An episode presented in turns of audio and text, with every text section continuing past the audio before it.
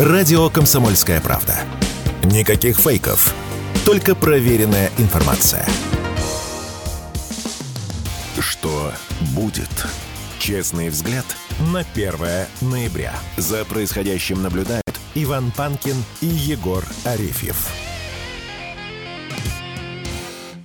Иван Панкин, Егор Арефьев. Мы рады всех тех, кто к нам только что присоединился. Начинаем новый час. Приветствуем вас всех, друзья.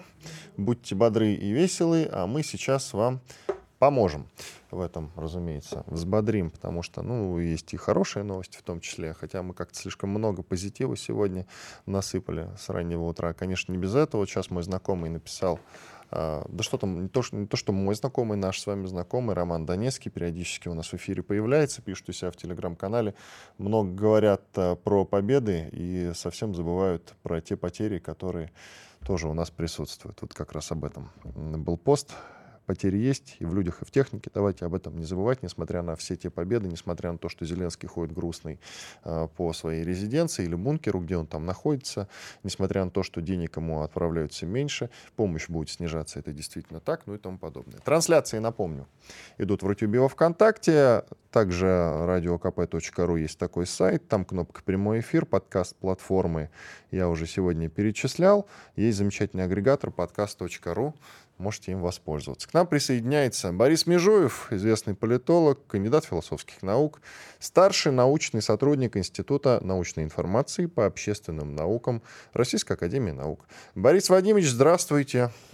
Здравствуйте. Здравствуйте. Борис Вадимович, давайте продолжим наш с вами старый-старый спор. спор. Да, вечный. Я надеюсь, не вечный все-таки, с, с учетом того, что все-таки помощь-то Украине снижается. Но вы говорите а, про заморозку. Мы с вами уже год полтора ведем этот разговор. А зам... с заморозки все как-то нет. Зима уже близко. Может быть, э, с, ну, с наступлением зима. зимы заморозка-то наступит, Борис Вадимович. Как сейчас э, обстоят дела вот там на фронте по заморозкам, я имею в виду?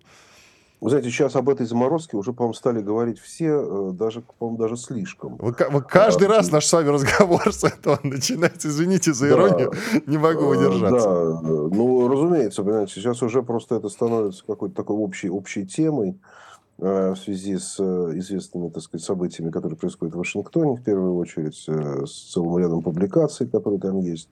И, ну, самое главное, конечно, вся история с э, Нижней палатой Американского конгресса, палатой представителей, э, где, как вы знаете, в общем, практически сейчас, в общем, ситуация доходит до такой борьбы ветвей власти именно по вопросу о финансировании Украины.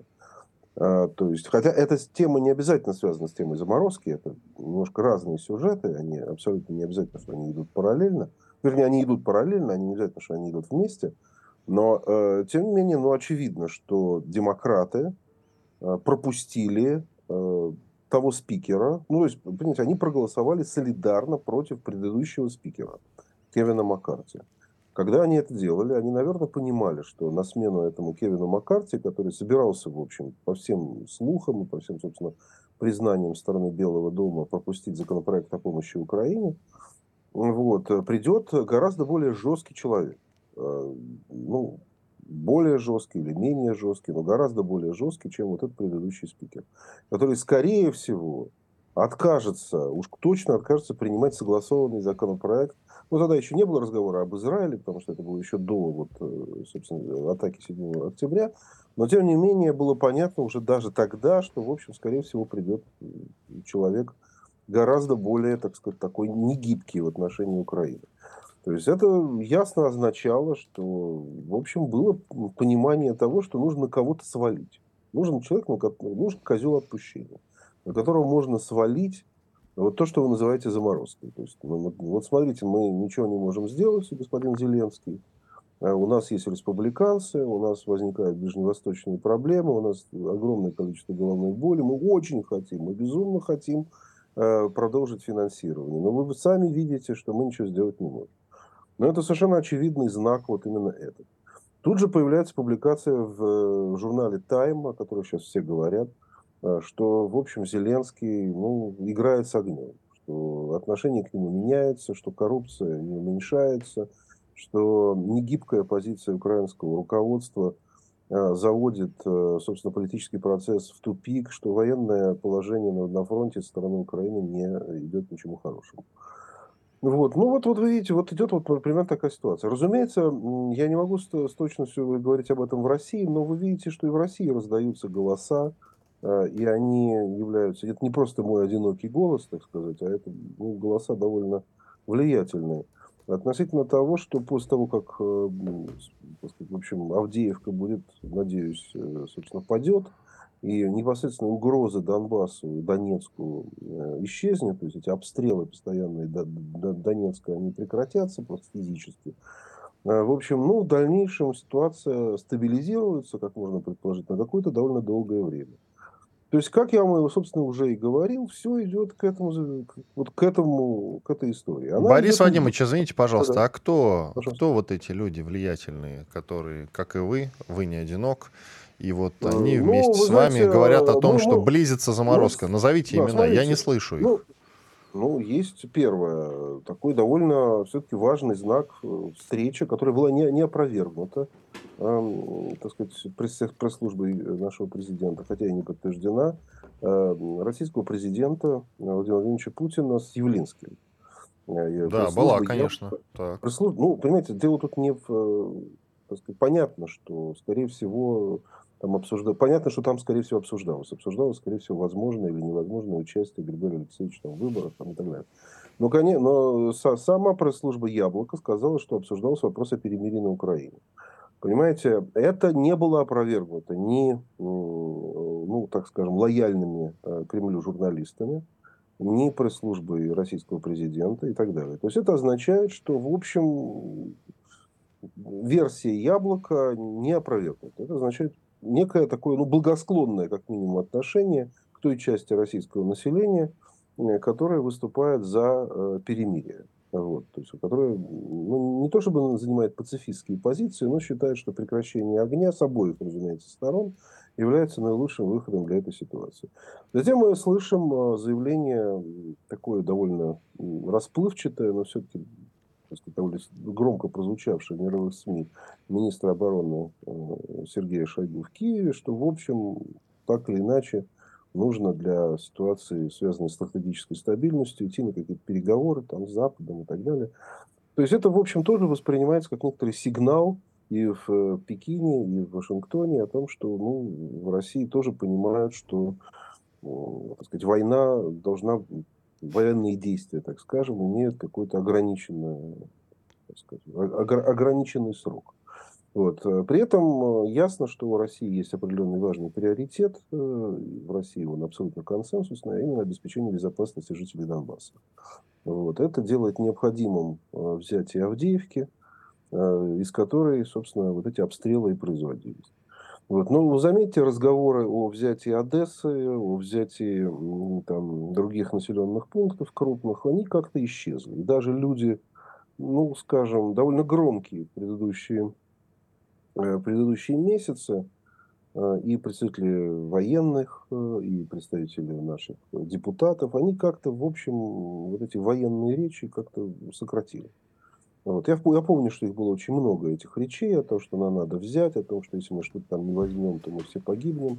Сейчас этих речей стало гораздо меньше, я их уже практически не слышу. Вот так что, ну, ну, как, знаете, нужно, улитка медленно идет, но идет именно к тому результату, о котором я говорю. Ну, просто не, не хотелось, понимаете, ну, тут изображать из себя какого-то великого пророка. Сейчас, по-моему, то, о чем я говорил, является практически общим мнением. Практически общим мнением. Это не означает, что и там, и тут нет э, каких-то определенных э, сил, э, которые, так сказать, попытаются, может быть, как бы сорвать все возможные заморозки. Естественно, такие силы наверняка есть. Про наших мы говорить сложно, но про западных они совершенно очевидны.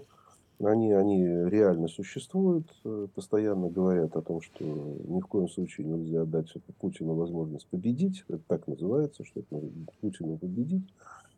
Вот, не, нельзя оставить Россию с одной пятой территории Украины, нужно продолжать военные действия, но это все примерно так же, как и здесь, встречает все больше и больше в общем, ощущение, что это пустые слова. Борис Владимирович, нет Ага. Угу. Да, э, простите, ради бога, э, что вклинился. А в, э, в отношении, да, украинского общества и истеблишмента, у них насколько существуют такие настроения? Можно ли верить действительно вот этой э, публикации Time, которая угу. описывает мрачное довольно-таки э, энергетическое состояние этого офиса? Да. Вот. И есть ли шансы, что, в общем-то, Зеленский в какой-то момент сломается? Что для этого должно произойти? Ментально, прежде всего.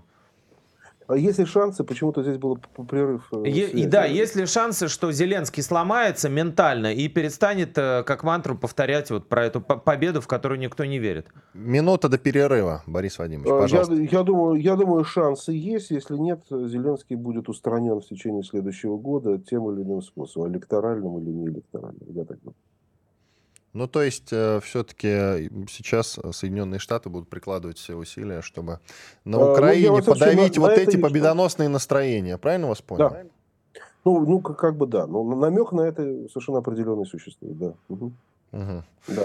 Так. На, ну, ну, договорим как потом. В следующей да. части, да, вернемся к этому вопросу. Обязательно Иван Панкин и Егор Арефьев. В гостях у нас Борис Межоев, известный политолог, кандидат философских наук, старший научный сотрудник Института научной информации по общественным наукам Российской Академии Наук.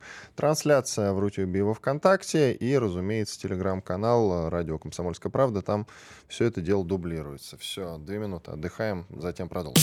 Все программы «Радио Комсомольская правда» вы можете найти на Яндекс Музыке. Ищите раздел вашей любимой передачи и подписывайтесь, чтобы не пропустить новый выпуск. Радио КП на Яндекс Музыке. Это удобно, просто и всегда интересно.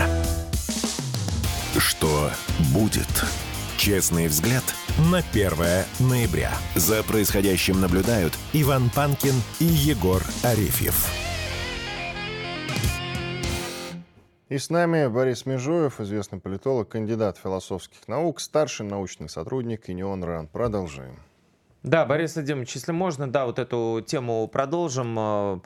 Публикация, да, в Time а, называла, ну, как бы в заголовок была вынесена цитата Зеленского «Nobody believes in our victory like I do». Точка. Nobody. То есть никто не верит никто, в победу да, Украины, победу, как так как я. Никто. А, правильно я понимаю, что а, элиты как бы уже сломлены, все все понимают, до всех дошло, что не будет никаких контрнаступов и никакой фи феерии, и на обломках самовластия российского их имена не напишут.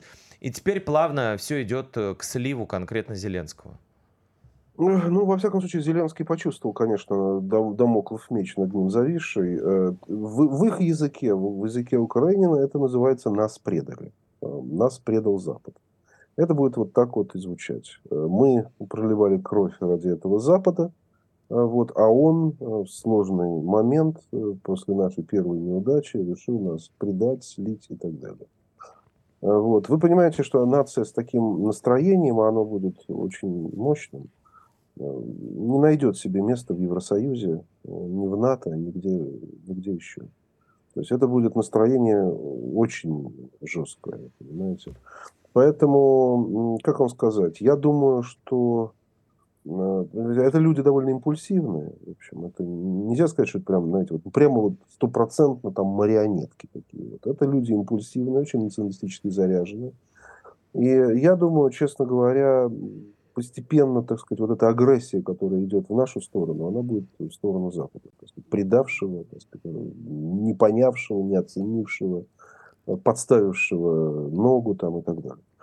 Вот, поэтому, как вам сказать, я думаю, от, в этом плане от Украины попытаются избавиться как от неликвидного ресурса. Это будет очень быстро происходить. Это настроение будет меняться очень быстро в отношении Украины.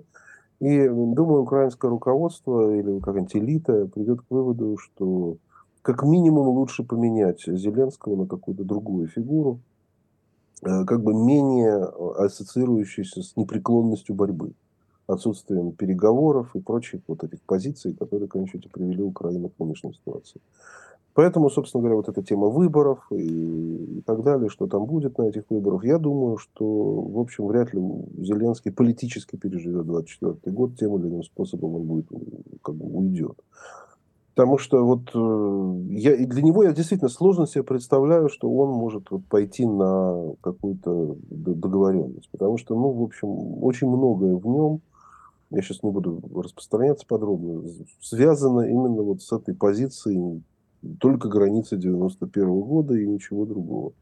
Вот. Он и не может и не воевать, он и не может э, воевать, потому что победа невозможна для Украины, совершенно уже очевидно. Вот. Так что я думаю, да, так сказать, придется идти на смену режима, им самим, украинцам и Западу, и Америке, который за ними стоит, приходу какой-то более сильной фигуры, с одной стороны, возможно, каких-то военных, какой-то военной фигуры. Ну, и, может, наоборот, лояльных каких-то людей. Лояльных Америке? Нет, в целом лояльных, которые смогут э, гибко подстроиться под э, ситуацию. Условно, знаете, да, я, да, я да, почему-то да. вижу Арестовича в этой роли, извините, конечно. Ну, все, он, он, ну, не вы видите, а он себя навязывает в эту роль. Наверное, он, да. я, он, он прыгает, и заметьте меня, заметьте, это все видят, это вызывает еще тоже раздражение. Вот, но мне кажется, это все-таки слишком, вот это слишком такая выпрыгивающая штанов фигура. Но у меня и... другой вопрос на самом деле, Борис Вадимович. Времени не так много, а вопрос-то важный. С учетом того, что вы сами говорите, они уже понимают, что их предали, вы говорите про упаднические настроения у них, но при этом вы не верите в нашу победу почему-то. Вот почему? Ну почему?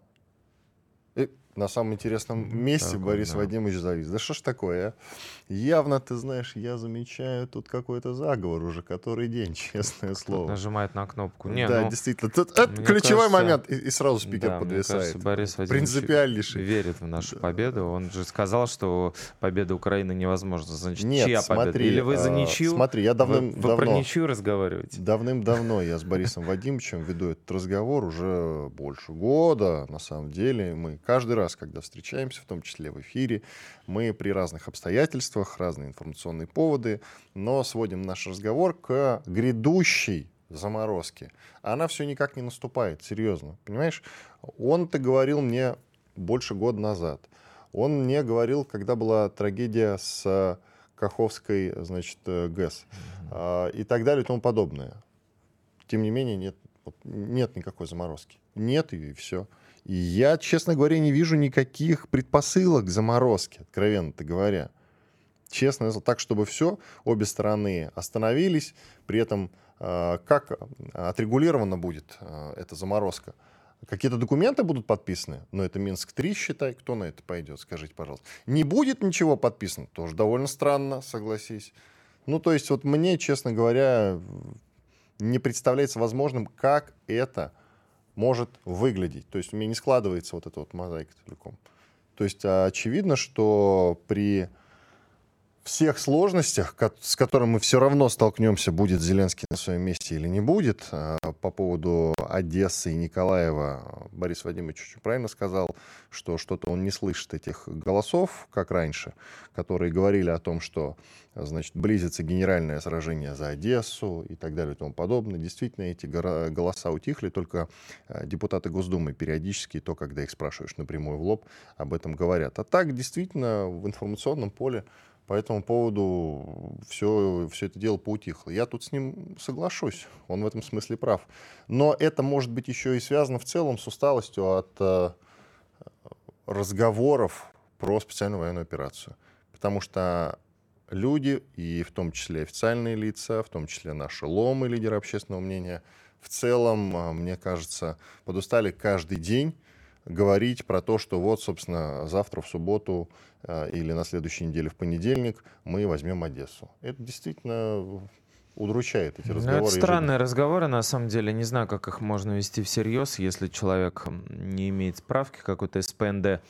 Ну вот, что касается перемирия, ну, в формате, э, так сказать, 2014 года и последующих э, до начала СВО, все перемирия, мы помним, естественно, были фейковыми, и э, «Комсомольская правда» не раз писала о том, как во время, казалось бы, договоренности, во время, казалось бы, так, вот, э, офицерских слов по поводу отведения техники, отсутствия огня, нас обстреливали. В Ютубе куча роликов сохранилась с тех пор. Не только Семен Пегов, но и наши корреспонденты снимали, как буквально по рации э, командиры подразделений договариваются о том, что огня сейчас не будет на, так, так сказать, перекрестной волне на общей, вот, э, по, по радиосвязи. А потом, естественно, начинаются прилеты с той стороны. Поэтому это полный бред. Но А, очевидно, речь, если идет о каком-то, значит, перемирии, заморозке или начале работы над э, капитуляцией ВСУ, я думаю, что речь идет о регулировании некого, не, ну, со стороны некого третьего, э, третей, третейского судьи, я не знаю, может быть, это Китай, может быть, это еще кто-то к кому-то прислушивается, ну, в данном случае Украина, естественно, управляется, да, из Вашингтона, вот, то есть, э, как говорили много раз, э, многие эксперты, решать это будет уже не Киев. Борис Вадимович, Простите, пожалуйста, слетела связь. Да-да. Почему вы тогда, с учетом того, что я вам до того момента, как вы пропали, озвучил, про нас предали и плохое состояние в целом у руководства нас, Украины. Не нас предали, а их предали, да. Я и вас цитирую по поводу, да, да, да их настроений как раз. Не нас, а их как бы предали, вот это все. А почему же вы не верите в нашу победу тогда? Понимаете, понимаете, потому что я считаю, что в, этой, э, в этом конфликте, как и в большинстве, возможно, конфликтов, которые сегодня будут происходить в мире, побеждает обороняющаяся сторона. Мы видим, что Россия, ну, в общем, стала как бы одерживать верх в ситуации, когда она перешла к оборонительной тактике. А, ну, тут, конечно, и, может быть, и наши, так сказать, ну, наши военные, там, те, так сказать, оборонительные планы, которые были. Но тут какая-то и общая логика, а, собственно, военных действий. Как только сторона переходит к наступлению, тем более на крупные города или в окружении крупных городов, тут же она сталкивается с, с серьезной линией обороны, и начинается, в общем, так сказать, известное выбивание э, так сказать, наступающей силы.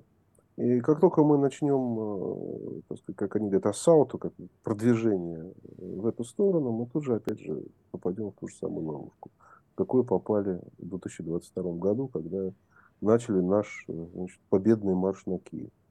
Поэтому лучше этого не делать. У нас прекрасные будут сейчас возможности в общем, дипломатического урегулирования ситуации. То есть оно будет не дипломатическое урегулирование, но будет просто заморозка конфликта без всякой, так сказать, думаю, дипломатического разрешения его. Но после чего, естественно, надо сделать ставку э, на время. Э, потому что Украина рано или поздно окажется у нас. Я не знаю, нужно нам это или нет, вот вопрос. Вот, вот, вот сложный вопрос. Но дальше начнутся все огромные проблемы у этой Украины с Западом. Эти проблемы уже начинаются сейчас, и дальше они будут только-только увеличиваться. Рано или поздно, в общем, после этой заморозки, Запад сам будет выталкивать к нам Украину. Спасибо. Так что я... Комсомольская правда. Радио, которое не оставит вас равнодушным Честный взгляд на 1 ноября. За происходящим наблюдают Иван Панкин и Егор Арефьев. Иван Панкин, Егор Арефьев. Традиционно перед началом э, получасовки напоминаю, что есть Рутюб и во ВКонтакте группа. Пожалуйста, вступайте, подписывайтесь, там трансляция идет. И, разумеется, не забывайте про телеграм-каналы «Мой Панкин» или «Радио Комсомольская правда». Там дублируется видеотрансляция. Сайт radiokp.ru, кнопка «Прямой эфир» нажимайте и слушайте. Или агрегатор подкаст.ру, я имею в виду подкаст. Агрегатор совершенно замечательный. Тут э, на Медне отмечался Хэллоуин. Он отмечался на выходных по понятной причине, потому что отдыхали люди в это время. А вообще, вот дата, по-моему, как раз э, во вторник-то была, да? 30, если... 31 октября, да. Ну вот. Накануне да, Хэллоуин. И, конечно же, это вызывает, с одной стороны, широкий общественный резонанс, как правило, зачем нам все эти западные праздники, тем более связанные со смертью. А с другой стороны, ну, есть э, какая-то прослойка молодежи, да и уже довольно взрослых людей, которые любят там как-то нарядиться и куда-нибудь в клубешник сходить или, в принципе, устроить какую-то домашнюю тематическую вечеринку и таким образом отдохнуть. Консервативная часть нашего общества, как правило, по этому поводу возмущается и говорит, что это все те самые западные ценности, которые нам специально навязали Соединенные Штаты Америки. К нам, чтобы во всем в этом разобраться, возможно, подискутировать, ну и на другие темы тоже присоединяется Леонид Дзюник, известный продюсер. Телеграм-канал Дзюник, кстати. Леонид Алексеевич, вас приветствую. Добрый день. Между Добрый прочим, день. в свое время директор группы Тату. Тоже немножко про западные ценности. Так, ну, про, про, про, лесби... про лесбийство и вот это вот все, да. Ну, это Я хочу сказать, что когда группа, когда группа Тату э, покорила мир, э, в мире, во всем мире учили русский язык для того, чтобы понимать, о чем все-таки поют девчонки. Да. Поэтому а о чем пели девчонки? Про да, про русское лесбийство. Это же совсем другое. Я согласен с вами. Да. Про русскую любовь они пели. Леонид Алексеевич, вот такой да, к вам вопрос. про русскую любовь, это именно точно. Да. Uh, у нас мнения с Иваном разделились немножко по поводу этого. Я вот считаю Хэллоуин довольно-таки безобидным и даже так, если... Нет, секундочку, я считаю да. безобидным. Да, ну... Я не, не, я не говорю о том, что его нужно запретить, вообще не обращать на него внимания. Да. Вот, спасибо. И, а, значит, а, мнения у нас немножко разделились. Я считаю Хэллоуин э, безобидным и даже, может быть, беспонтовым несколько праздником. Вот, э, ну, вообще он церковный, кто не в курсе, это канун э, Дня всех святых. Вот, и праздновался он давно. Вот, а Иван считает, что каким-то образом празднование этого дня у нас, и особенно его, так сказать, символическое внедрение где-то там на, в городских пространствах, там, везде, где мы ходим, э, э, там даже, по-моему, покрашены браузеры бывают в него, да, ну и так далее, так далее. Это как бы немножко не наши ценности, если, если я правильно а, понял. Нет, нет, ты вообще меня не понял. Я за то, чтобы, если молодежь хочет э, нарядиться в какой-то такой подобный наряд и сходить в клуб, в этом ничего плохого, предусудительного нет. Я как раз в этом смысле либеральный человек. Да я не про клуб сейчас. Да и в целом Про я к Хэллоуину, Хэллоуину отношусь ровно, абсолютно нейтрально. Я скорее против того, чтобы сейчас вылазили условные там какие-нибудь депутаты Госдумы с требованием запретить Хэллоуин. Это же глупость а. несусветная. Вот о чем я постоянно толкую. Так что ты а, ну зря значит... на меня наговариваешь. Да, я абсолютно. ничего не понял. Да, Леонид Алексеевич, я ничего не понял. Вопрос тогда такой. Э, Хэллоуин надо запрещать, не надо? Это вражеский праздник, не вражеский. Он нам э, скрепы наши разрушает, не разрушает. Как вы считаете? Вы понимаете, запретами ничего не добьешься, по большому счету. А, ну, запре... Э, понимаете, как бы, если запретить на официальном нам уровне, да, но все равно люди, э, как, как бы то ни было, кто хочет отмечать этот день, тот и будет отмечать. И для них никакие запреты не имеют э, преград. Я скажу так, вот я тут в воскресенье ездил к своему другу, у него был день рождения, и я ездил поздравлять. И приехал к нему, зашел в квартиру, мы все посидели, все, выхожу, и у него напротив его квартиры дверь, значит, тоже квартира, да, и она вся обклеена, прям вся обклеена летучими мышами. Паутиной. Снизу там какими-то да, э, да, да, да, как будто летучие мыши летят, там какие-то гробы, гробы внизу. Я еще так шарахнулся, думаю, понимаете, как бы никто ж никто как бы тут ничего в принципе и не говорит. Просто есть, э, знаете, э, если это церковный праздник, то отмечать его нужно, конечно, по-церковному. Как у нас, там День всех святых мы отмечаем, э, это в храмах, это очень красиво, торжественно. На это службе. Действительно, да, да, да, это все-таки служба должна быть, потому что мы как бы поминаем тех людей, которые, благодаря, которые молятся о нас перед Богом. А тут, э, вы понимаете, вот что очень примечательно, вот вчерашний, вчера как бы информация прошла, даже видео было, когда Блинкин пришел со своими детьми к... Да. К Байдену, к кажется, президенту, там, да, да. Да, да, президенту. Понимаете, вот на, вообще как бы на праздник Хэллоуин э, там на Западе, да, наряжаются в каких-нибудь э, бурдалаков, я извиняюсь, там, чертей, да, чтобы как бы испугать кого-то, да, ну, в таком И требовать вот кошелек или жизнь, за это дают сладости, да. Да, да, испугать и он привел вчера своих детей в образе Зеленского и э, Украины. Но, да, только как бы там смотреть с Украины интересно, потому что платье-то было синее на девочке, на его дочери. А косынка а, желтая. А косынка желтая, то есть перевернутый флаг. А перевернутый флаг знак, сами знаете чего, что страна нуждается в помощи. Так что в этом смысле все правильно. Понимаете, ну вот даже, даже в этом плане и смотришь и думаешь, ну елки-палки, ну ну, ну, ну как, ну как, ну люди как-то, неужели совершенно без ума не ориентируется во всем, что Ну, происходит. бывает, бывает и у нас такое тоже. Вот э, к разговору про Хэллоуин, ну, вот э, Иван почему про Госдуму заговорил, там ведь тоже была инициатива депутата ЛД э, от ЛДПР Ярослава Нилова, который сказал, что надо переименовать Хэллоуин в тыквенный спас. Как вам название вообще? Кстати, кстати, не самое худшее предложение, тыквенный- Как слово. вам название тыквенный спас? Насколько это звучит э, весело или абсурдно? Нет, спас, понимаете, все-таки для нас э, вот это вот, э, э, как мы отмечаем, спас, это все-таки вот э, август месяц урожайный. Ну, тыквенный спас, ну, нет, я бы не стал этого делать. Тем более, что К, к церковному Это- нашему празднику, в общем, никакого отношения не имеет. Никакого Ореховый отношения спас, не яблочный имеет. спас. Ага. Вот просто чтобы я, чтобы я как бы хотел еще отметить, что, вы знаете, у меня один есть э, хороший приятель, товарищ, вот, он прям, он восхищается, я говорю, ну как ты можешь восхищаться таким вот этим вот э, бесовскими всеми этими делами, которые происходят в ночь с 31 октября на 1 ноября. Он, да ну, это такой веселый, такой зав- заводной праздник, а сам он артист. Мгм. И у него, у него, понимаете, у него, он что не делает, у него все не получаются гастроли, все не получаются гастроли. И вот он и жалуется.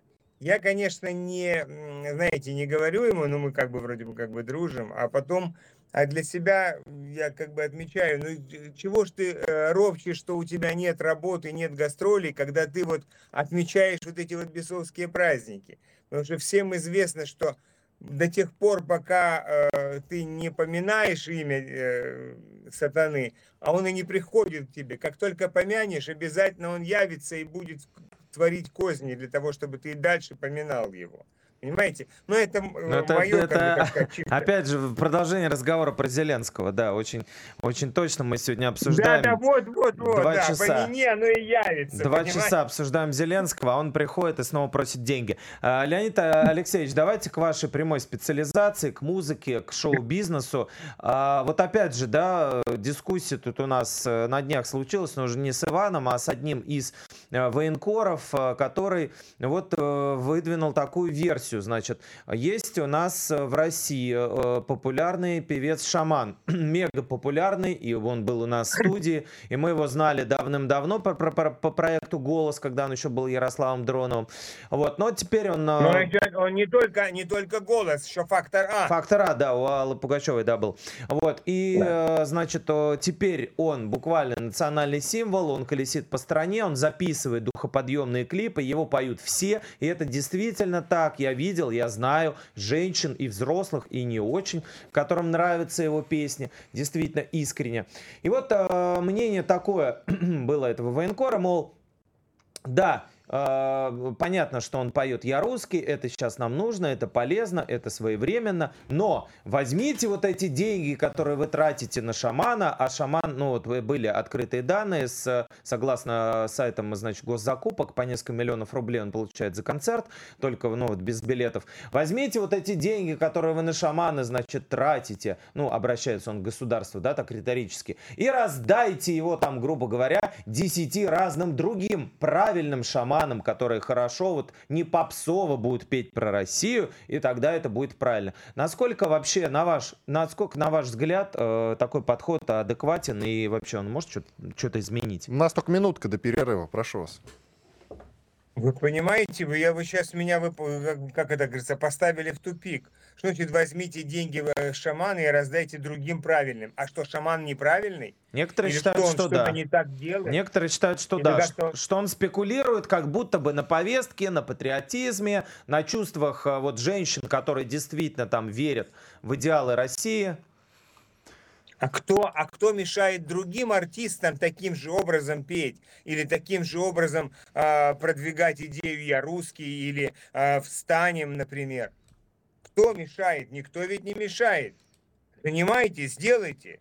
Шаман 10, 11 лет шел к этому. Радио «Комсомольская правда». Срочно о важном. Что будет? Честный взгляд на 1 ноября. За происходящим наблюдают Иван Панкин и Егор Арефьев. И Леонид Дзюник, известный продюсер. Продолжаем. Да, я напомню, Леонид Алексеевич, вопрос вам и тем, кто вдруг только сейчас проснулся в 9.46 и включил наш эфир, ну, по Москве. А подведу я так э, э, эту новость. Значит, э, э согласно социологии свежей э, по ивент-агентствам, на новогодние корпоративы э, в топ запросов вошли шаман, Тимати и тарологи. вот это вот максимальные, максимально три главных, мне кажется, таких скрепа, которые держат наш народ. Шаман, Тимати, тарологи. Вот. И вопрос к вам, да, по шаману. Вот что бы вы могли ответить тем, кто считает, шаман чей-то проект, там его тащит Кремль, он конъюнктурщик, он вот э, рубит капусту, потому что сейчас вот модно, э, значит, говорит, говорит, что я русский. Ну, значит, чей-то, чей-то проект. Проект шаманы и, и проект, понимаете? Сам, сам шаман это, это проект. Парень э, шел к этому практически 11 или 12 лет. И, и, и на одном э, телеканале в, участвовал и в «Голосе», и в «Факторе А» на, на «Россия-1». И, понимаете, и никто его не брал в свой проект. Очень, вдруг, долгое, парень... очень долгое время, извините, что перебил, очень долгое время пел просто в новомосковских каких-то клубах, там барах никому неизвестных, в ресторанах, в которых дрались люди в этот момент, он рассказывал об этом. Да, да, да, да, я это точно, я, я же хотел да, об этом и говорю, что, понимаете, никто не брал этот проект, и никто ничего с ним не делал. И сколько таких, и сколько таких ребят, которые а, и, и в голосе, и в факторе А, и в других да что там далеко ходить? Возьмите, например, того же Панайотова или того же Чумакова. Тоже принимали участие, тоже красивые голоса, все, но ник никто их не взял в проекты. Вы сейчас вспомните, кто, какую песню поет Чумаков. Чумаков очень много хороших песен, «Доченька», «Счастье», вообще классно ну, выступает, это, собирает, собственно, полный это, зал. Наверное, вы нет, нет, не наговаривайте на чуваку. Э, чуваку я не наговариваю, нет, нет, я не наговариваю. Собирает зал, он классно, кстати, поет, на секундочку. Да, я с Леонидом Алексеевичем соглашусь, в том смысле, что это не широкая аудитория. Вот он, видимо, говорит Абсолютно. об этом. Несмотря Абсолютно. на то, что э, оба участвовали в «Народном артисте», и э, Панайотов потом приходил в «Голос», дошел до финала, несмотря на то, что Чумаков выигрывал э, шоу «Перевоплощение» не раз, это все-таки не широкая аудитория, такая, как у Шамана. Видимо, об этом речь. Ну вот ни смотрите, Чумаков, я, пони... я понимаю, коллеги, извините, о чем вы говорите, что действительно шаман куда более популярный, я с этим не спорю, но вот я ввел в YouTube просто фамилию Чумаков, и э, все его видео, причем и концертные тоже, не только отдельно взятые клипы, от двух с половиной миллионов просмотров, на секундочку. Так что я бы не сказал, что он там какой-то не знаменит. Но продолжайте про шамана. Давайте. Но вы понимаете, Чумаков и Панайотов сколько лет уже они, они больше, несколько десятков. Да, они больше, несколько чем шаман на лет. эстраде. Это действительно так. Они, они гораздо больше, чем шаман. Конечно. Гораздо больше. Понимаете? Они еще с э, 2000-х годов. И Чумаков, и Панайотов. Если, если, да я сейчас скажу, в 2005 я делал проект, они уже были, понимаете? Это уже они лет по 18 как минимум. Уже на эстраде. Но не, не будем говорить об этих исполнителях. Да, про шамана. У них хорошие голоса, они красиво поют и собирают залы, но они не собирают стадионы. Да. И, на, и вот так вот сразу на вскидку ты не назовешь их песню ни одну. Надо посмотреть и что-то вспомнить. А когда мы говорим о шамане, мы сразу вспоминаем, встанем. Он даже, вы понимаете, даже вот он спел на концерте, посвященном памяти Юрию Шатунову. «Седая ночь». Вы понимаете, я слушал, конечно, он поет немножко в патриотическом стиле. Конечно, он поет, может быть, не так, как она э, была на слуху, э, когда пел ее Юра Шатунов, но э, у него такая манера подачи. И он так поет. И у него, и у него есть свой слушатель, который, кстати, воспринимает его очень хорошо. Тезис важный, вот Егор упомянул военкора, мы его на всякий случай называть не будем, может быть, он против. А, тезис, который самый военкор пробросил, что та аудитория, которая слушает шамана, который поет «Я русский», это вроде как аудитория Баскова, которая и так знает, что она русский, и им об этом рассказывать не нужно. А, навязывать э, вот это самое «я русский» нужно какими-то другими, более тонкими путями. Вот о чем он рассуждал. Ну, вы понимаете, ну, как, какими путями можно... А не в лоб, я русский. Не в лоб. Он вот что имел в виду. Я не украинец, Так, а- например, надо спеть. А. Вот такую песню. Такую песню. Да. Нет, или Понимаете, украинцы, вы русские. Есть такой, кстати, еще слоган. Ну, я, например, там вот родился и вырос на Украине. И прожил там много, э, 33 э, года своей жизни. Учился в Харькове, родился в Днепропетровске, работал в Энергодаре. Понимаете, как бы это все, что сейчас происходит, где эти все места, где происходит сейчас специальная военная операция, э, все эти мои, э, моя родина. И я э, не перестаю повторять, что я русский. И песня поет шаман, она действительно, почему значит в лоб, в лоб? А как по-другому напоминать об этом? Как по-другому? Я удивляюсь, я удивляюсь такому отношению. Вы понимаете, шама, ведь, а, шаман это вот действительно есть такое понятие, певец тот, которого ждали. Его действительно ждали. После Дня Победы, песни я имею в виду День Победы, да, такого всплеска эмоций, воспоминаний о, о- Великой Отечественной войне, вообще о войнах, да, не было, не было э, песни, которая э, вот так вот действительно под- подняла народ, песня «Вспомним». Встанем, вернее, встанем. Встанем, да. Я, я, я- Понимаете? Леонид Алексеевич, да, мы это все прекрасно понимаем, мы просто вот задаем вам э, вопрос для вот этой именно экспертизы. Я попытаюсь развернуть дальше э, мысль э, вот этого военкора, которая на самом деле звучит довольно часто. А, э, смысл вот в чем. То есть, э, вероятно, имеется в виду э, что? Вероятно, имеется в виду, что как будто бы шаман работает на ту же самую аудиторию, я имею в виду сейчас даже возраст, а, что и Николай Басков. А хотелось бы многим, да, в том числе тем, кто воюет, тем, кто военкорит, тем, кто волонтерит, чтобы и молодые люди, а, для них не только по телевизору говорили о том, что на войне герои, а и э, массовая культура тоже об этом говорила. Говорила на понятном аудитории языке. Потому что молодые люди, у меня есть такое подозрение, я молодыми, вот себя, например, там в почти 40 не считаю уже, я говорю, э, люди 18 лет, 19 лет, они, ну уж простите, у меня старшему сыну 18, он не слушает шамана при всем уважении, да, вот. Есть ощущение, что как будто молодые люди проходят мимо, они слушают, например, Моргенштерна, который И является иноагентом. является иноагентом, живет в другой стране, говорит о том, что он хочет приехать в Россию, но, естественно, осуждает спецоперацию, да, наслушавшись э, дурачков, которые по бокам ему что-то шепчут, да, вот. А, кстати, к разговору про Хэллоуин, да, у него три шестерки выбиты на лбу. Вот. э, Да, как, да, как в этой связи быть, Леонид Алексеевич? Где молодые артисты, которые осмысляют происходящее сейчас? Вот этот исторический слом, на котором мы живем.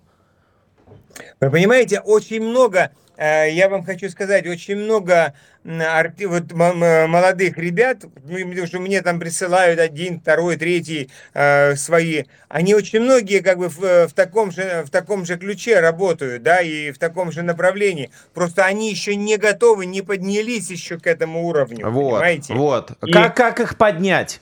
Надо ли им помочь? Ну, я думаю, в этом случае, в этом случае должна быть действительно э, целенаправленная политика государства. Вот тут я как бы категорически за вот эту историю. А шаман его, э, он сам начал движение вперед, да, и потом уже его пригласили там и петь на Красной площади, и петь вместе с э, Владимиром Владимировичем. Понимаете, как бы все это, это уже, это уже как бы, это уже потом. Сначала надо сделать что-то и появиться каким-то образом. Да, действительно, у него хороший менеджмент. Да, действительно, его директор э, Саша Качан, который был, э, который директор того же Панайотова и который директор был Кристина Арбакайте. Понимаете, как бы, э, да, он- у него сильный, очень сильный менеджмент. Э, и те, кто занимается его, и Антон Коробка, э, кто занимается его и пиаром, и прочими вопросами. Коробков-Землянский, уже- да, вы имеете в виду?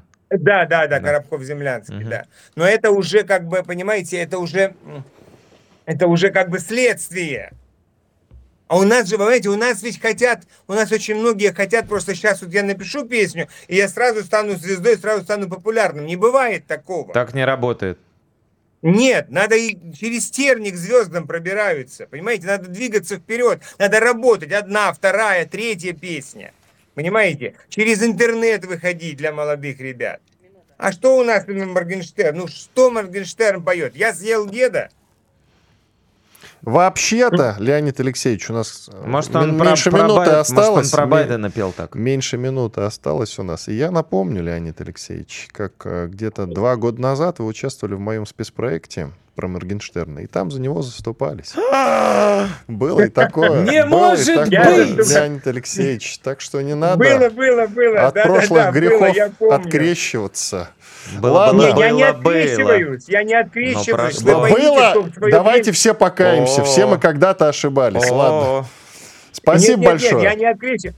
Сейчас буквально две секунды, если... э, Д- 20 э, секунд, вы знаете, коротко. Мы тоже, мы тоже в свое время в детстве пели э, «Рыжий-рыжий конопатый» и «Бил дедушку лопатой». Не И успеваем. Это тоже было. Не успеваем. Спасибо большое. Леонид Зюник, известный продюсер, Спасибо. Иван Панкин, Егор Арефьев были здесь, остались довольны. До завтра.